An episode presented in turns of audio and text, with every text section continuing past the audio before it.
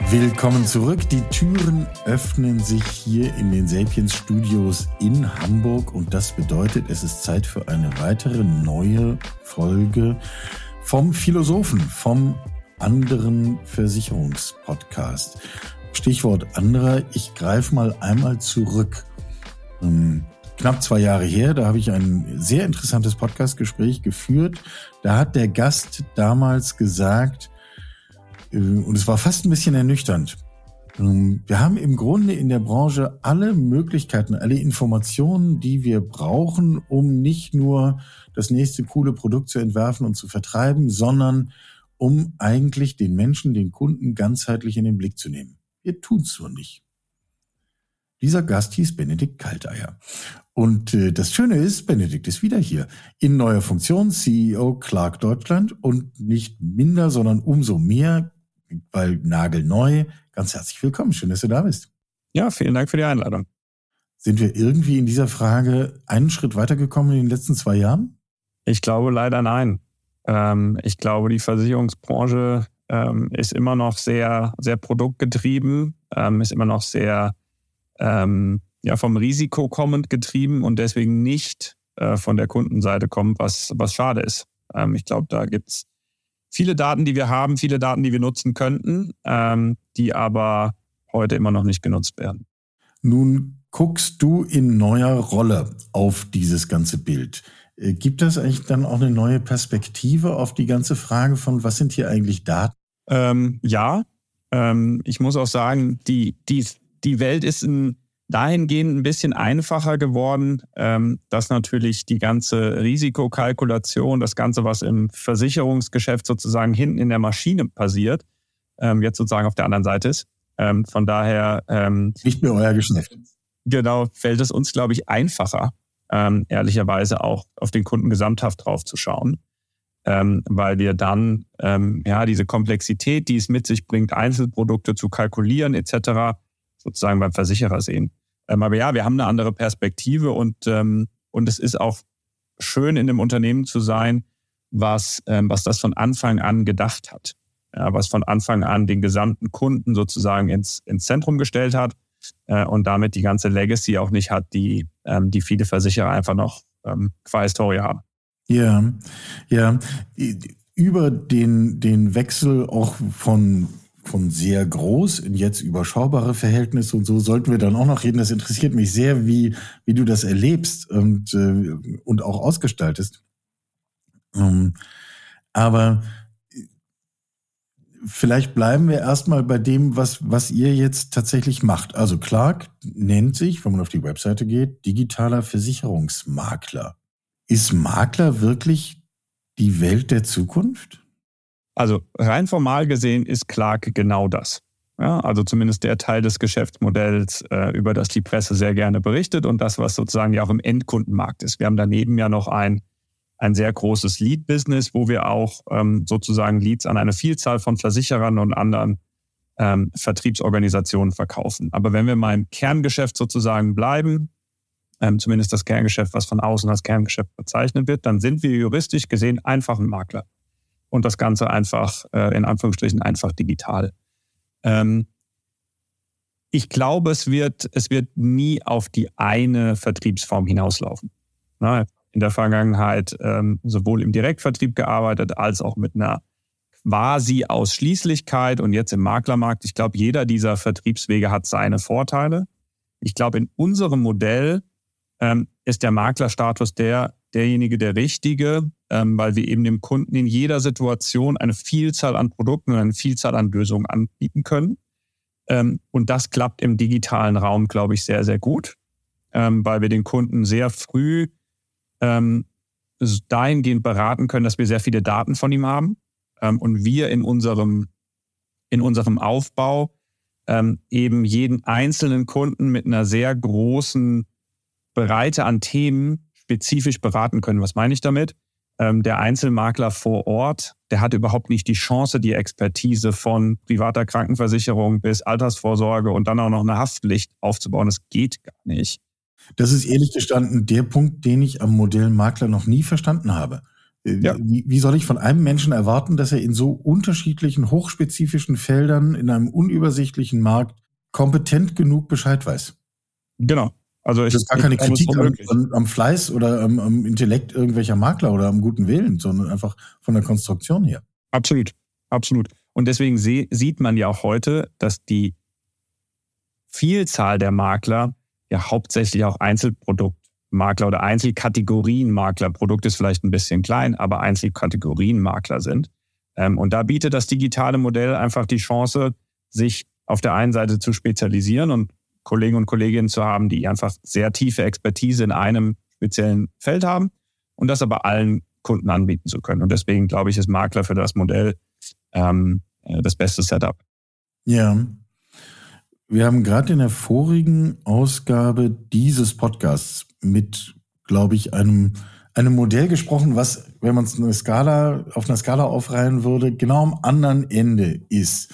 Da reden wir über eine sehr kleine Versicherung, 110, 120 Mitarbeiter, ähm, die sehr deutlich betonen, bei uns macht eben den Unterschied, dass wir nicht auf die digitale Technik setzen, sondern dass im Zweifel die Durchwahl von jedem Mitarbeiter irgendwie auch bekannt ist. So.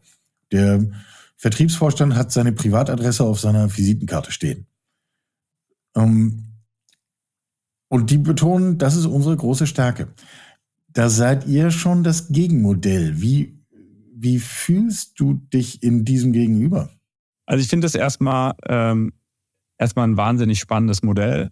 Ähm, ich möchte nicht die Herausforderung haben, meine IT dahingehend in naher Zukunft auf so geringen Skalen modernisieren zu müssen, aber das ist eher eine finanzielle Perspektive als eine, als eine Kundenperspektive. Ähm, ich glaube, wenn man das, ähm, wenn man das durchhalten kann, ähm, und wenn man ähm, in, in einer Welt, die, die nun mal zunehmend digital ist und die nun mal zunehmend von Skaleneffekten profitiert, diese Nische weiterhin bedienen kann, finde ich, das ist das ein, wahnsinnig spannender Ansatz. Ähm, aber ich glaube, er bringt auch vor allen Dingen auf der Technologieseite ähm, und auch auf der finanziellen Seite äh, große Herausforderungen mit. Und Technologie und Finanzen sind ja da direkt miteinander verknüpft an dieser Stelle. Absolut, absolut. Und, und ich glaube, ähm, dass wir mit, mit zunehmender Techno Technologie ähm, auch dieses individuelle Beraten immer besser abgebildet bekommen. Also bei uns ist es ja heute schon so, dass man nicht alle Versicherungen rein digital abschließt. Alle beratungsintensiven ähm, Versicherungen schließt man bei uns nach einer Beratung ab, sei es am Telefon oder meistens mittlerweile sogar am Video. Ähm, also wir haben ja auch die, die persönliche Interaktion, die halt so wie wir jetzt hier auch halt über einen Bildschirm stattfindet. Ähm, aber eine Beratung, davon bin ich auch überzeugt, wird zumindest für viele, viele Jahre in der Versicherung noch notwendig sein. Ich bin nicht davon überzeugt, dass wir in, in einer geringen Zeit alles ausschließlich digital ohne Beratung haben. Das glaube ich auch. Und das ist jetzt interessant. Also äh, dann, dann kreisen wir das Modell ja ein. Also du sagtest, wir sind im Grunde ein digitaler Makler also 0,0 Kritik.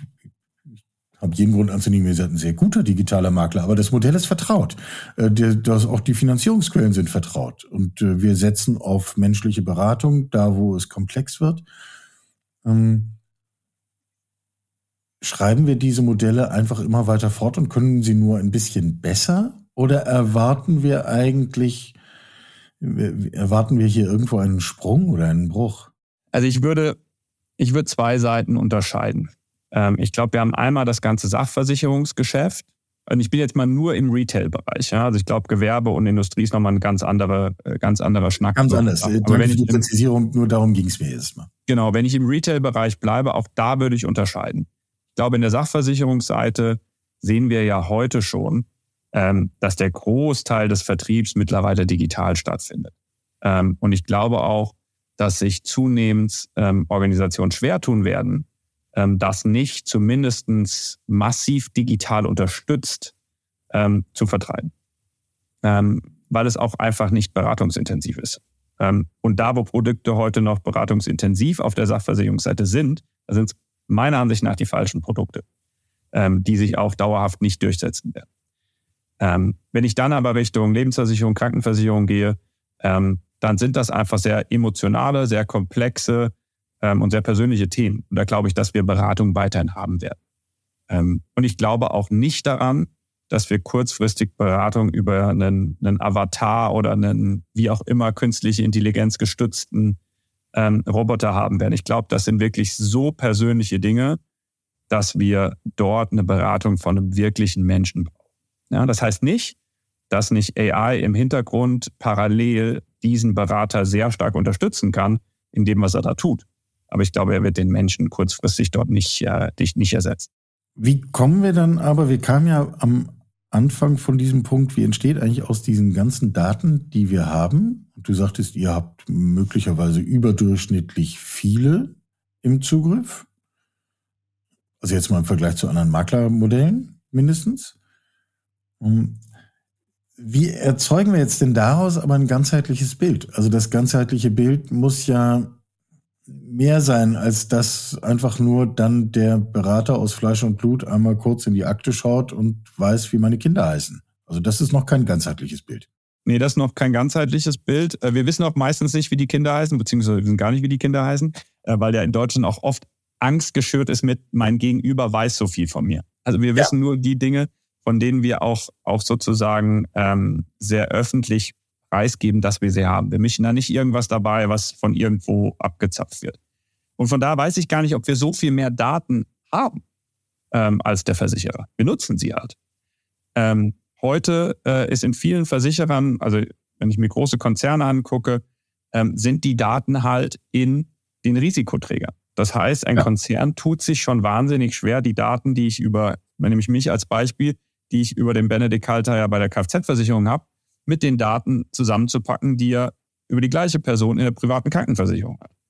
Ähm, das heißt, die Daten sind da, sie sind aus juristischen ähm, Gründen aber meistens nicht, nicht nutzbar oder zumindest in der Breite nicht nutzbar. Wir als Vertriebspartner über mehrere Staaten hinweg können diese Daten einfach miteinander äh, zusammenbringen, weil wir sie ja auch als eine Gesellschaft erhalten haben. Und damit können wir schon, können wir schon sehr, sehr viel, äh, sehr, sehr viel tun ähm, und einfach den Kunden ähm, gesamthaft beraten. Ja, wir, wir machen eine Bedarfsanalyse am Anfang, wo der Kunde uns gewisse Fragen beantwortet und wir darauf basierend dann Vorschläge erarbeiten. Ähm, über gewisse Regeln, die dahinter liegen, wo wir sagen, hey, wenn du das und das beantwortet hast, dann ist unser Vorschlag ähm, A, B oder C. Wenn ich aus Sicht der Versicherung darauf schaue, was du gerade schilderst, dann finde ich das keine positive Entwicklung für mich. Weiß ich nicht. Weiß ich nicht. Also ich glaube, es gibt ja zwei Sachen. Ich glaube, ähm, die allermeisten Versicherungen vertreiben ja auch über Makler oder über Ausschließlichkeitsvertriebe. Ja, also die haben ja den gleichen, den gleichen in Anführungsstrichen Vorteil, dass sie als Vertriebspartner und Schnittstelle zum Kunden quasi all diese Daten sehen. Von daher ähm, sehe ich zumindest unsere Aufgabe nicht im Gegensatz zu Versicherern, sondern wir arbeiten mit Versicherern. Wir, wir, wir decken selbst nichts ein. Von daher glaube ich, ist es gar keine schlechte Entwicklung. Ich glaube, das, was es tut und was vielleicht schmerzhaft ist für eine Industrie, die viele Jahre durch Intransparenz viel Geld verdient hat, ist, dass der Effekt jetzt schwieriger wird. Aber ich glaube, jemand, der gute, transparente, sauber bepreiste Produkte hat, muss sich vor Daten keine großen Sorgen. Ja, es fällt viel weg, was früher einfach verdientes Geld war durch Intransparenz in Produkten. Ja. Und das sehe ich auch schon als unsere Aufgabe. Ähm, und das sieht man auch äh, in, unserem, in unserem Angebot dem Kunden gegenüber. Wir sind sehr transparent, welche Leistungen in welchem Produkt drin sind. Mhm. Sehr transparent, was wir davon empfehlen und was wir davon nicht empfehlen. Mhm. Und warum machen wir das? Wir machen das A, um dem Kunden sozusagen ein, ein, ein gutes Gefühl zu geben oder einen, einen belastbares Gefühl zu geben, dass er gut abgesichert ist. Aber wir sehen das auch als Aufgabe, damit äh, Transparenz in den Markt zu bringen und dazu zu sicherzustellen, dass die Produkte besser werden. Ja? Ähm, und das, glaube ich, tun alle, die im digitalen Raum, das sind ja nicht nur wir, die im digitalen Raum äh, Versicherungsprodukte verkaufen. Sie sorgen für Transparenz äh, und sie sorgen dadurch natürlich ähm, für eine große Diskrepanz zwischen den Versicherern die früher ähm, dadurch, dass es mehr äh, offline war, dadurch, dass es viel mehr der Ausschließlichkeit war, nicht da war. Ähm, und das war, glaube ich, schon ein bisschen einfacher. Als. Mhm. Wie weit geht dieses Streben nach Transparenz? Ich, mir kommt keine Grenze spontan in den Kopf. Ähm, also wir, wir müssen natürlich ähm, sicherstellen, dass der Kunde das noch versteht. Ja, also von daher haben wir schon eine gewisse Liste an Themen, die wir dem Kunden zeigen. Diese Liste ist aber nicht deswegen entstanden, weil wir sagen, gewisse Dinge wollen wir nicht transparent machen, sondern es ist ein Trade-off zwischen, wie viel kann ein Kunde sozusagen ähm, verdauen ähm, und was ist wirklich wichtig. Aber ich sehe da überhaupt keinen, überhaupt keine, keine Grenze, äh, Dinge transparent zu machen. Überhaupt nicht.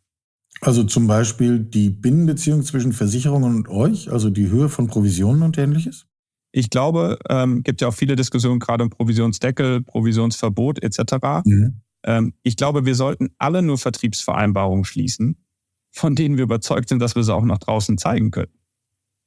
Ähm, das ist oft, glaube ich, ein ganz guter Grundsatz, dass man nur Dinge macht, die jemand anderes auch sehen könnte. Ja. Und wenn wir das Gefühl haben, dass wir da Vereinbarungen haben, die dem nicht, äh, die dem nicht entsprechen, ja, dann sollten wir die Vereinbarung nicht machen. Von daher hätte ich äh, in, einem, in einem Marktumfeld, wo das passiert, überhaupt kein Problem, das zu tun. Würde ich das als einziger im ganzen Markt machen? Nee, würde ich auch nicht machen. Ähm, aber ich habe in meinem Geschäftsmodell sehr, sehr begrenzte Sorge vor einem Provisionsdeckel. Ähm, weil das würde unserem Geschäftsmodell, einem digitalen Geschäftsmodell, ähm, absolut, ich will nicht sagen, in die Karten spielen, aber ich glaube, wir könnten einfacher damit umgehen ähm, als andere. A vom Geschäftsmodell und B vielleicht von den Vereinbarungen, die heute zwischen Vertrieb und Versicherung bestehen. Ähm, aber wenn wir als, als, als äh, Industrie ähm, glauben, dass es schadet, wenn jemand weiß, was der Vertrieb vom Versicherer für die Dienstleistung, die er erbringt, an Geld bekommt, da glaube ich ein grundsätzlicheres Problem. Dann fallen wir auf deine Aussage von eben zurück. Dann müsste man sich überlegen, ob das eigentlich alles mit rechten Dingen zugeht. Ne? Absolut. Ähm, ist das eigentlich, du hast diese seit langem bestehende Intransparenz in vielen Versicherungsthemen angesprochen. Ist das eigentlich vor allem ein kulturelles Ding, weil es schon immer so war, so machen wir das halt? Oder ist das bewusstes Zurückhalten von Informationen, über die in der Regel Versicherungen verfügen, sie nur nicht preisgeben wollen? Oder verfügen viele Versicherungen selber gar nicht über diese Transparenz, die man eigentlich von ihnen erwarten würde? Ich glaube, es ist wahrscheinlich wie immer eine Mischung aus allem. Mhm. Ähm, ich würde noch eine Dimension hinzufügen. Regulatorik hilft entgegen des Anspruchs nicht bei Transparenz. Okay. Ähm, ich glaube nicht, dass immer neue Regeln, was man immer noch an Vielzahl an Papier zum Kunden schicken muss, dazu führt, dass der Kunde wirklich mehr Transparenz hat. Ähm, ich weiß, der Ansatz äh, oder das Ziel ist ein anderes, aber ich glaube, mit den Mitteln, die man ergreift, kommt man dem Ziel ehrlicherweise nicht näher. Ähm, und ich glaube, man hat, ähm, man hat Mechanismen etabliert, um Produkte zu kalkulieren, ähm, getrieben teilweise aus der Regulatorik, getrieben teilweise ähm, aus, aus vielleicht spezifischen Kundenanforderungen der Vergangenheit, die in Summe dann dazu führen, dass sie sehr schwer nachvollziehbar sind. Vor allen Dingen, wenn wir Richtung, Richtung Lebensversicherungsaltersvorsorge geht. Ähm, ich würde die Hypothese aufstellen, selbst innerhalb dieses Versicherers versteht nur eine klein, kleine Prozentzahl an Mitarbeitern überhaupt, wie das gerechnet wird. Und das ist gar nicht böser Wille, sondern das ist, das sind eben Produkte, die über Jahrzehnte halten, die regelmäßiger Veränderung der Regulatorik unterstellt sind und am Ende kommt da was raus, was wahrscheinlich ehrlicherweise nie jemand wirklich beabsichtigt hatte. Ähm, aber es ist nun mal so, dass es dann heillos intransparent ist. Und, und intransparent und auch vor allen Dingen unverständlich. Ähm, das ist eine interessante Beobachtung. Bieten eigentlich Versicherer letztlich das an, was sie selber ursprünglich mal gewollt haben? Oder verändert sich das im Laufe der Zeit so sehr, dass man es nur noch in Teilen wiedererkennt? Also ich glaube, auf einem gewissen Abstraktionsniveau sozusagen Altersvorsorge ganz klar. Ähm, aber wenn man sich mal anschaut, ähm, man hat gewisse Tarife etabliert für gewisse Zielgruppen, die dann über die Jahre, über Regulatorik äh, neuen Anforderungen unterstellt sind, ja, neuen, neuen Veröffentlichungsanforderungen unterstellt sind, etc. Und das führt irgendwann dazu, und das ist total nachvollziehbar. Also es ist auch kein sozusagen Fingerpointing in Richtung, Richtung Versicherer. Äh, wenn ein Produkt in den 80er Jahren aufgelegt wurde und das ist nun mal heute noch live, dann ist es wahnsinnig schwer, 40 Jahre Veränderung der Regulatorik so abzubilden, dass alles zu verstehen ist. Also ist überhaupt keine, kein schlechtes Bild auf die Versicherer. Nichtsdestotrotz ist das Resultat unverständlich und intransparent. Wir spielen hier kein Blame Game, um Gottes Willen. Es, es, geht einfach darum, die, die Welt der Versicherung ein bisschen genauer zu verstehen und auseinanderzunehmen. Würdest du sagen, ihr versteht das dann aber in Teilen besser, weil ihr müsst ja mit genau dieser Schnittstelle umgehen? Ich glaube schon, dass wir ähm, dadurch, dass wir Experten in quasi allen Sparten, die wir anbieten, ähm, bei uns an Bord haben, haben wir schon einen Blick auf die Produkte und haben schon eine Meinung und auch ein Verständnis der Produkte. Absolut. Das müssen wir ja auch haben, ansonsten kämen wir unserem Anspruch nicht nachberaten zu können. Deswegen musste ich diese Frage jetzt auch stellen. Logisch. Absolut, absolut. Da sind wir, da sind wir sozusagen Kaufmann und, und müssen das und tun das auch. Ja. Wir sind nicht dahin gegangen, dass wir jetzt ähm, ganz ausgeklügelte ähm, eigene äh, Logiken haben, ähm, die, äh, wie wir das Ganze jetzt ganz genau bewerten, sondern wir sagen, da gibt es viele da draußen, die, ähm, die das als Hauptjob haben.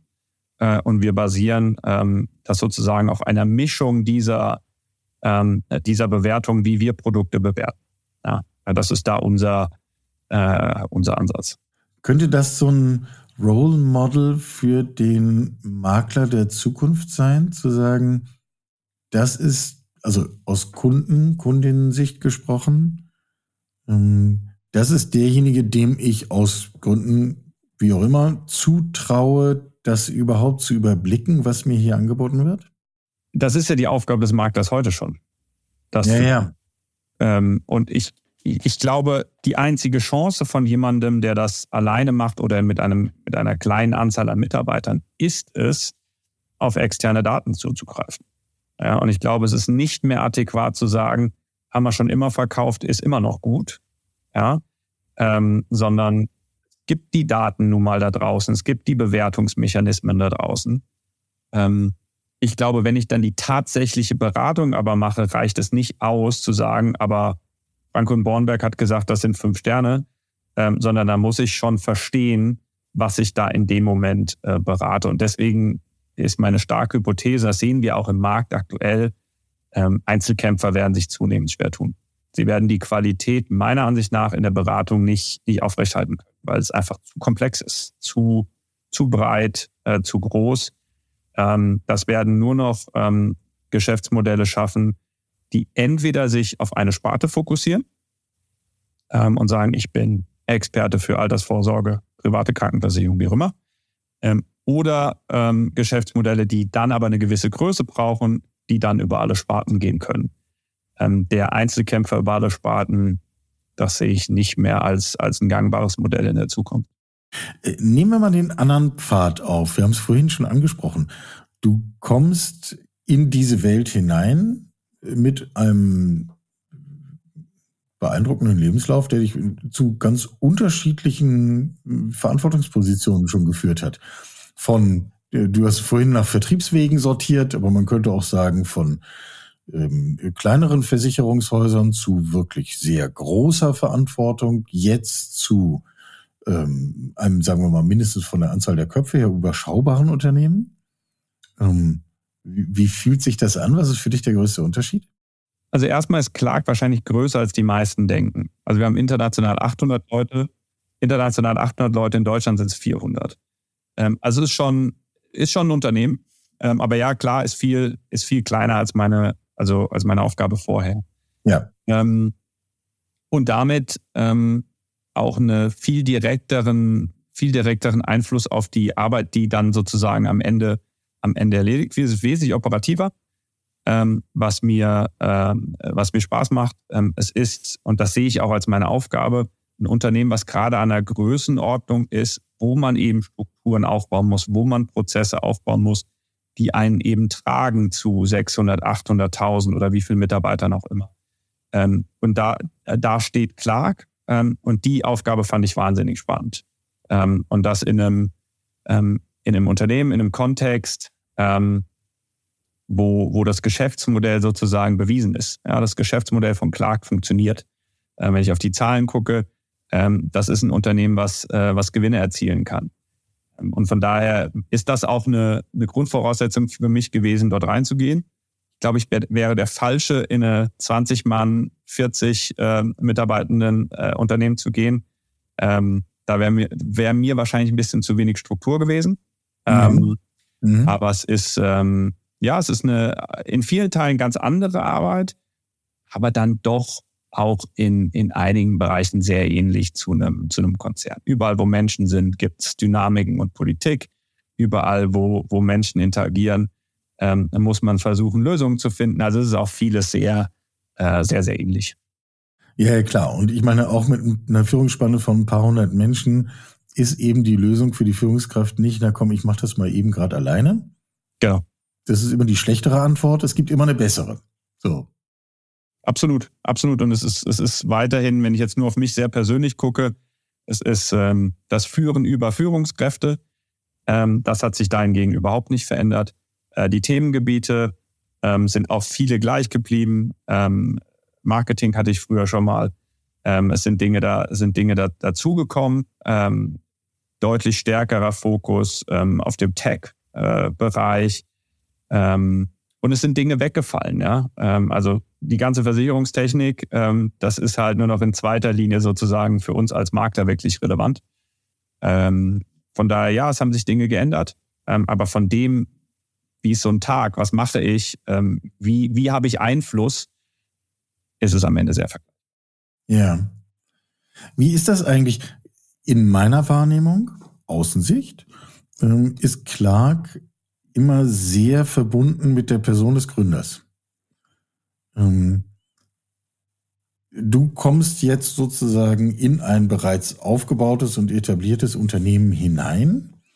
Bist du derjenige, von dem erwartet wird, hier Traditionen, Kulturen, Stile fortzuführen oder zu brechen? Oder, oder stellt sich die Frage im Alltag gar nicht? Ich glaube, grundsätzlich ist jedes Start-up mal mit den Gründern verbunden. Ja, also äh, egal, wo ich da hinschaue, gibt es ja auch im Versicherungsbereich noch, noch, noch Startups oder Startups, die sehr mit, dem, sehr mit den Gründern oder dem Gründer verbunden sind. Und das ist ja auch was Gutes. Es gibt Identifikation, das ah, gibt, das gibt Emotion. Äh, und von daher finde ich das was, äh, was durchaus absolut Positives. Ja. Ich kann für meine Interaktion und für mein Handeln in der Organisation nur sagen, ähm, da spüre ich überhaupt keinen Unterschied. Ja, also Christopher, der, der CEO und ich, wir kennen uns seit vielen Jahren. Ähm, von daher ist das eine, ist das eine Interaktion auf, ähm, wie soll ich sagen, auf, ja, wie man halt in so einem Vorstand interagiert, wie man im Vorstand zusammenarbeitet. Ähm, und, und von daher ist es für meine tägliche Arbeit kein, äh, kein Unterschied. Ähm, zu der Frage, bin ich gekommen oder habe ich eine, sozusagen einen Auftrag, Dinge zu verändern oder eben nicht zu verändern? Ähm, ich bin mit einem sehr, wie soll ich das sagen, unausgesprochenen Auftrag zu kommen. Äh, und der Auftrag ist relativ einfach. Entwickelt Clark weiter äh, und, und macht das, was es, was es dafür braucht. Und, ähm, und ich finde das auch was Spannendes von Investoren und Gründern zu sagen, ab einem gewissen Punkt muss ich mir Fähigkeiten reinholen, ähm, die ich vielleicht so in den letzten Jahren nicht gebraucht habe. Ähm, und dann ergänzt man Management-Teams. Ähm, und das macht super Spaß, äh, zusammenzuarbeiten. Gleichzeitig mir hat ein neuer Product and Tech Vorstand angefangen, sozusagen zwei sehr neue Gesichter mit den Gründern zusammen im Vorstand. Das macht, äh, klar, das sind unterschiedliche Perspektiven, ja. Die einen haben es von sozusagen nichts bis jetzt begleitet, die anderen kommen aus eher größeren Settings. Ähm, aber ich habe nicht das, was ich kriege die Frage häufiger gestellt, ob, ob es da so eine so eine Hierarchie gibt. Ähm, mhm. Ich glaube, ja, die gibt's, klar, die gibt's im Familienunternehmen auch. Das ist was ganz Normales, aber ähm, in der täglichen Arbeit beeinflusst mich das nicht. Ja, ich hätte das jetzt weniger auf Hierarchie gemünzt, sondern mich interessierte, und das ist eine echte Frage. Ähm, in großen etablierten Konzernen fluchen zwar alle drüber, aber wir kennen diesen Effekt, dass sich Dinge einschleifen. So dieses Gefühl von, that's not how we do it here. Oder in der abwertenden Überspitzung, das haben wir schon immer so gemacht. Ja wir alle wissen, diese Effekte gibt es. Weil einfach Dinge, die sich über eine Zeit lang so etablieren, die haben eine gewisse Kraft.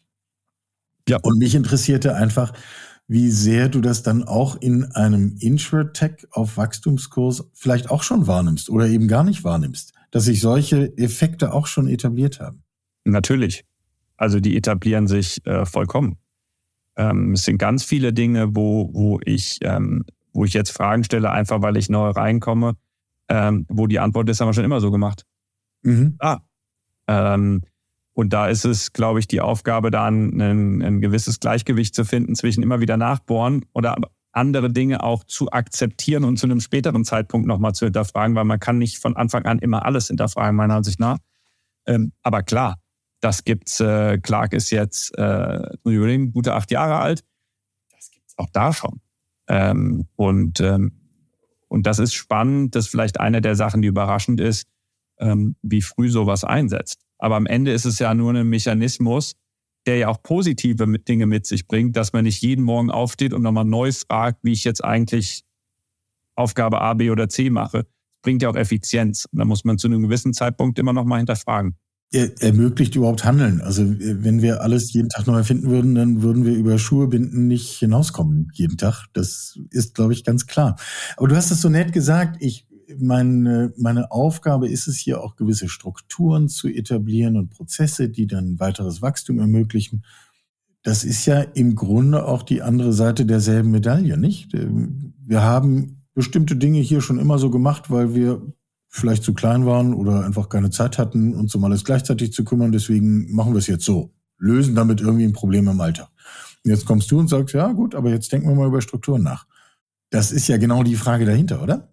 Ja, absolut. Absolut. Es ist, es ist das Hinterfragen, ob die, erstmal das, die Aufstellung die richtige ist. Ähm, und ich glaube, so eine Aufstellung wandelt sich unter zwei Dimensionen. Die wandelt sich einmal unter der Dimension, wenn man, ähm, wenn man die Richtung ändert. Ja? Also zum Beispiel von Wachstum zur Restrukturierung oder umgekehrt. Ähm, das ja. habe ich im Konzern in meiner letzten Aufgabe durchgemacht. Da ändert sich Aufstellung. Das Thema haben wir hier nicht. Wir sind weiter auf, auf Wachstumskurs. Das wäre jetzt verwunderlich, sich, wenn du was anderes sagen würdest, ja. Genau. Äh, aber sie ändert sich in, in Abhängigkeit von Größen. Ja, ähm, und, und ich muss einfach anders zusammenarbeiten, wenn ich 400 Menschen bin, als wenn ich 20 Menschen bin. Und die 400 sitzen dann auch noch an anderen Standorten oder remote. Und die 20 haben früher alle in Frankfurt ähm, in einem Büro gesessen. Und da müssen wir, da hat sich natürlich über die Zeit die Struktur schon geändert. Aber jetzt müssen wir da ähm, äh, nochmal ran ähm, oder haben das auch schon, schon getan in den letzten Wochen.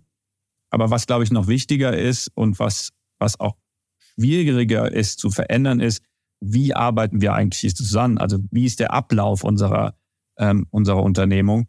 Viel einfacher zu ändern, als, ähm, als Kästchen im Org-Chart zu verschieben, ähm, weil das am Ende nur eine Entscheidung. Das andere müssen die Leute mitleben. Ähm, und das ist der Prozess, in dem wir jetzt, äh, in dem wir jetzt sind. Ja. Wie viel gibst du davor und wie viel würdest du sagen, stößt du an und lässt die Organisation selbst entscheiden, was der beste Weg ist? Ähm, es ist sehr themenspezifisch. Ist sehr themenspezifisch. Mhm. Also ich glaube, es ist ganz wichtig am Anfang, ähm, nicht zu schnell Entscheidungen zu treffen. Einfach viele Wochen einfach zuhören, viele Fragen stellen. Ähm, umso einfacher die Fragen, umso besser und umso basic die Fragen, umso besser. Ähm, und meine Beobachtung ist, dass viele der Änderungen, die wir jetzt angestoßen haben, ähm, aus diesen Fragen entstanden sind und den Kolleginnen und Kollegen dann mehr oder weniger selbstbewusst war, ähm, dass wir die, dass wir es anders beantworten müssen in der Zukunft, als wir es in der Vergangenheit gemacht haben. Es gibt aber auch Themen, ähm, vor allen Dingen, wenn man sich so Themen anguckt, wie, wie groß ist eigentlich so eine Führungsspanne, die, ein, die eine, eine Führungskraft sozusagen bedienen muss, das sind keine Entscheidungen, die man sozusagen bottom-up treffen muss, äh, treffen kann, meiner Ansicht nach.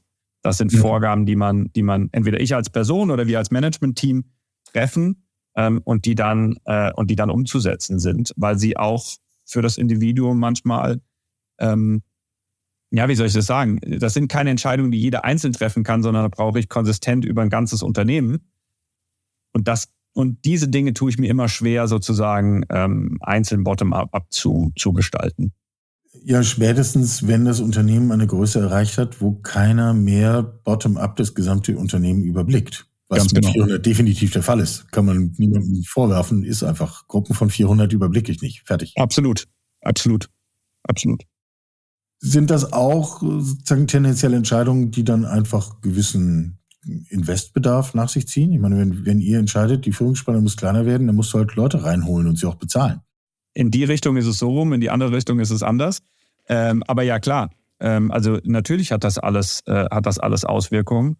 Und ähm, wir haben uns, wir haben uns schon und wir tun auch dieses Jahr weiterhin ähm, gewisse Bereiche herausheben, wo wir sagen, da wollen wir einfach stark wachsen. Da sind wir heute noch nicht so gut, wie wir sein wollen. Ähm, und deswegen haben wir Bereiche identifiziert, wo wir uns klar verstärken. Also wir wachsen Anzahl an Mitarbeitern quasi automatisch, weil wir in Summe wachsen. Aber es gibt einen dazukommenden Effekt, dass es einfach Geschäftsfelder gibt, die wir nochmal stärken wollen wie zum Beispiel äh, unser Anteil an, an der privaten Krankenversicherung heute ist nicht da, wo wir im anderen Geschäftsfeldern sind. Da müssen wir investieren. Ähm, da holen wir, holen wir Fachwissen aus dem Markt ähm, und, und verstärken uns da. Absolut. Mhm. Mhm. Um, ähm, was ist dein Bild? Du betreibst das jetzt die kommenden Jahre. Werden wir Clark in zehn Jahren noch wiedererkennen? Ich hoffe schon. Ähm, ich gehe auch davon aus, ich glaube, es ist ein Geschäftsmodell, was, was auf Dauer ausgerichtet ist. Ähm, aber wir werden, wir werden hoffentlich weiter wachsen. Ähm, das führt ganz automatisch zu einem, zu einem anderen Bild. Ich glaube auch, dass wir, dass wir uns ähm, sehr bewusste Entscheidungen treffen müssen, ob wir rein in der Versicherungsnische bleiben. Ja? Heute sagen wir, lieber Kunde, wir betreuen dich allumfassend, mhm. aber nur in der Versicherung. Dieses Komma aber müssen wir uns überlegen. Das ist jetzt heute nicht die Frage, die, die drückend ist, weil wir noch äh, mehr als genug Platz in der ähm, in, in, in, diesem, in dieser Spielwiese haben. Ähm, aber da müssen wir, diese Fragen müssen wir beantworten. Wir sind heute in fünf Ländern. Die Frage, ob wir in zehn Jahren noch in fünf Ländern sind oder eher in 15. Äh, meine Hoffnung wäre es eher 15 als fünf. Das wird so ein Bild nochmal sehr, sehr stark verändern. Ähm, ja, also das Geschäftsmodell, der, der Kern des Geschäftsmodells ist, ist robust, ähm, ist bewiesen, dass er, dass er profitabel arbeiten kann. Ähm, und den geht es jetzt zu skalieren. Und das ist in dem Kern, aber das ist auch um den Kern drumherum, ähm, Ideen zu haben, auszuprobieren, ähm, anzubauen. Ich hätte eine Vermutung, in welche Richtung du zumindest mit dünnem Bleistift denkst, wenn es um die Frage geht, raus aus dieser Spielwiese Versicherung. Ähm, Bin gespannt. Äh, ich vermute, du hast eine sehr viel klarere Vorstellung, als meine Vermutung jetzt ist. Ähm, kannst du das formulieren, in welche Richtung du das denkst? Also wie gesagt, das ist heute nicht die, heute nicht sozusagen die, die drückendste Frage. Ja, das ähm, man kann sich, glaube ich, noch, man kann, im, Im, Podcast schon, aber sozusagen für unsere, für unsere tägliche, tägliche Arbeit nicht. Ich glaube, wir können uns von zwei Arten nähern. Ja. Es gibt ein paar Dinge, die sind nah am Versicherungsgeschäft dran. Alle Banken wollen Versicherungen. Warum wollen die Versicherungen auch nicht Richtung Banken? Ist aber ein Riesenschritt, sowohl in die eine Richtung als auch in die andere Richtung. Aber da gibt es natürlich Anknüpfungspunkte. Ja. Kann mhm. man im Kleinen denken, über eine PSD2-Schnittstelle zu gucken, kann ich mich näher, näher an den Kunden rangehen. Ähm, um das auch sehr klar zu sagen, die Überlegung ist nicht, morgen eine Bank zu werden, auch nicht übermorgen. Ähm, das, ist, das ist nicht die Richtung. Aber ich glaube, Bankprodukte näher ranzuholen, ähm, ist, ist ein Feld, was man sich angucken kann. Ähm, mhm. Ein weiteres Feld ist oder eine weitere, wie soll ich sagen, Einflugschneise, die man nehmen kann, ist, ähm, am Ende ist Versicherung ja eine regelmäßige Zahlung, die der Kunde tätigt für eine Dienstleistung, die er erhält. Und davon gibt es ganz, ganz viele da draußen. Strom, Gas ähm, äh, und, und weitere. Das heißt, ich kann mich auch aus diesem, aus diesem Blickwinkel nähern und sagen, wie kann ich das eigentlich, wie kann ich das eigentlich ergänzen? Das, was für uns, glaube ich, im Zentrum steht und auch im Zentrum stehen bleiben sollte, ist, ähm, dass wir eben nicht transaktional unterwegs sind. Ja, es gibt viele Marktteilnehmer um uns herum, Vergleichsportale etc., die sehr transaktional sind ähm, mhm. und damit ja auch, auch erfolgreich sind. Ähm, unsere Herangehensweise ist, ähm, den Kunden gesamthaft zu, äh, zu beraten und damit den Kunden auch gesamthaft abzuholen. Ja?